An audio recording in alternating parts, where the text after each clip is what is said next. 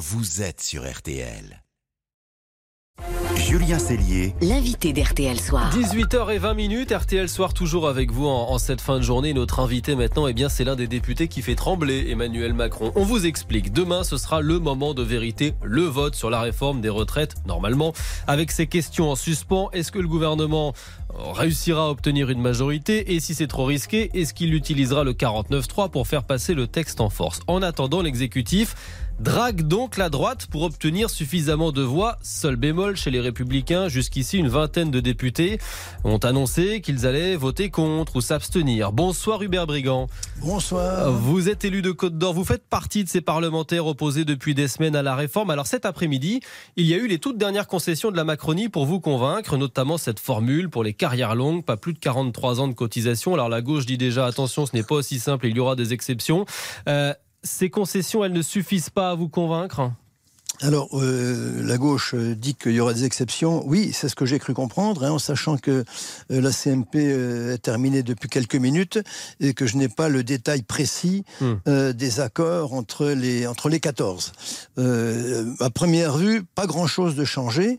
Euh, il semblerait que ça soit plutôt la version euh, sénatoriale, puisqu'il n'y a que celle-là qui avait été votée, euh, qui a été euh, retenue, mis à part peut-être une, une surcote euh, pour quelques mères de famille, euh, ce qui est très important, mais euh, c'est pareil, euh, Mmh. combien de mères de famille seront vraiment euh, concernées. Il resterait encore d'ailleurs des, des travailleurs euh, de moins qui ont commencé avant 20 ans, qui seraient euh, certainement exclus euh, des 43 ans. Mais euh, tout ceci va être affiné dans les heures Ouais. qui viennent, quand on aura le document officiel. Bon, expliquez-nous votre position, les raisons de votre euh, choix. Quand vous revenez en circonscription, est-ce que vos électeurs, ils vous interpellent et ils vous disent, monsieur le député, surtout ne votez pas ce texte?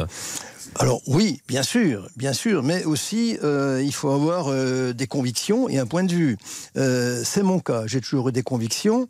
Et, et sur cette loi, j'ai dit dès le début, dès début janvier, non seulement à l'intérieur du groupe, hein, mais aussi dans les médias, mais aussi sur les terrains, que je n'étais pas favorable au texte tel qu'il nous était présenté dans le courant du mois de janvier.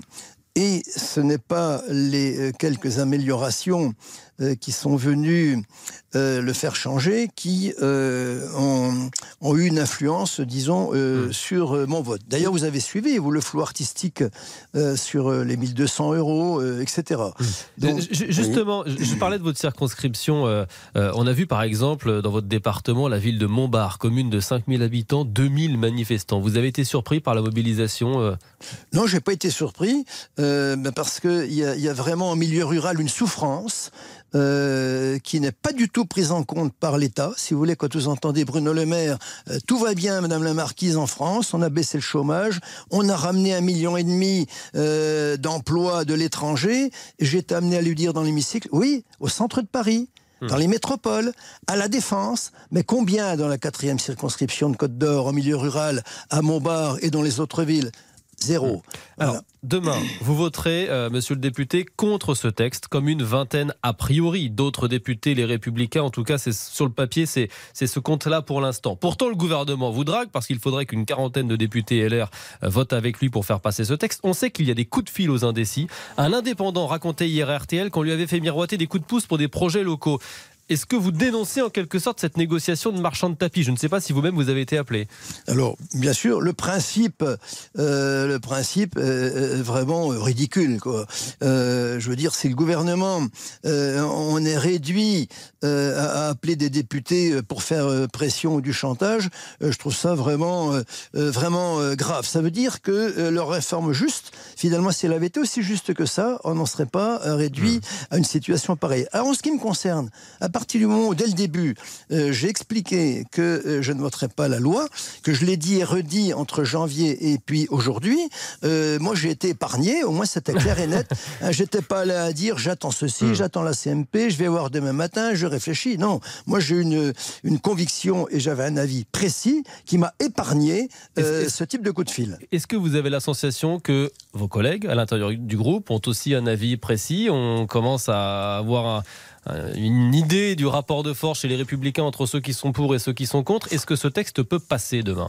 Alors ça, je ne sais pas. Euh, moi, j'ai quelques informations, bien sûr, à l'intérieur des Républicains, à savoir que nous serions peut-être une vingtaine, grosso modo, à, ne pas voter le texte. Et je ne pense pas d'ailleurs que ce soit les résultats de la, CMP qui fassent changer leur avis. Et le, patron de votre parti, Eric Ciotti, il vous demande pourtant de voter pour la réforme. Qu'est-ce que vous lui répondez?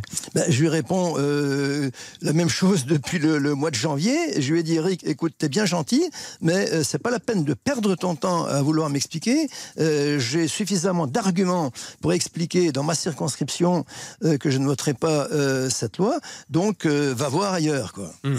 Et depuis des années, la droite nous dit il faut réformer les retraites. Et là, vous, comme d'autres élus, vous nous dites ben, on va voter contre. Avouez que c'est un peu déroutant quand même. Pas du tout.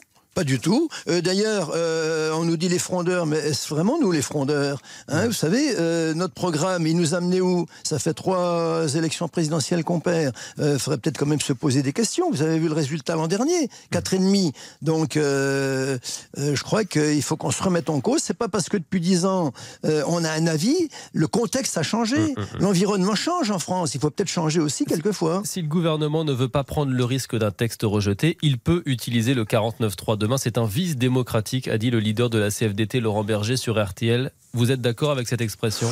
Moi, je, il y a une constitution. Euh, ça avait été voulu à l'époque par le général de Gaulle. Euh, je la respecte. Euh, il y en a peut-être qui attendent le 49-3 pour s'étirer des pinceurs et puis dire oh là là, on ne saura jamais si j'aurais voté pour ou contre. Hmm. Bon, c'est possible. C'est pas mon cas. Moi, j'ai toujours eu l'ambition d'afficher mes votes. c'est ce que je fais là en cas de 49-3, euh, le gouvernement s'expose à une motion de censure qui peut le faire tomber. Vous seriez prêt à voter une motion de censure transpartisane avec la gauche, avec le RN On n'en est pas de là. À chaque jour suffit sa peine on va attendre le résultat demain, on va attendre le vote, et après, on verra. Vous pouvez me faire revenir après, euh, je vous donnerai mon point de vue. Rendez-vous est pris. Merci Hubert Brigand, l'un des députés Les Républicains qui s'apprête à voter, on l'a bien compris, contre la réforme. Merci d'avoir été notre invité ce soir sur RTL au moment où votre vote devient l'une des clés de la réussite ou non du quinquennat d'Emmanuel Macron. C'est le moment de vérité dans cette bataille des retraites et on le suit minute par minute sur RTL. RTL Soir continue dans un instant. Les dessous de l'actu, c'est la journée du Covid long, figurez-vous. On parle très peu de ces Covid à rallonge. 2 millions de personnes en souffrent pourtant dans notre pays. Euh, vous allez entendre le témoignage absolument sidérant d'une mère de famille qui est totalement épuisée depuis maintenant 3 ans. Et puis laissez-vous tenter dernière avec une star de la bande dessinée. On vous retrouve dans quelques secondes. RTL Soir. Julien Cellier.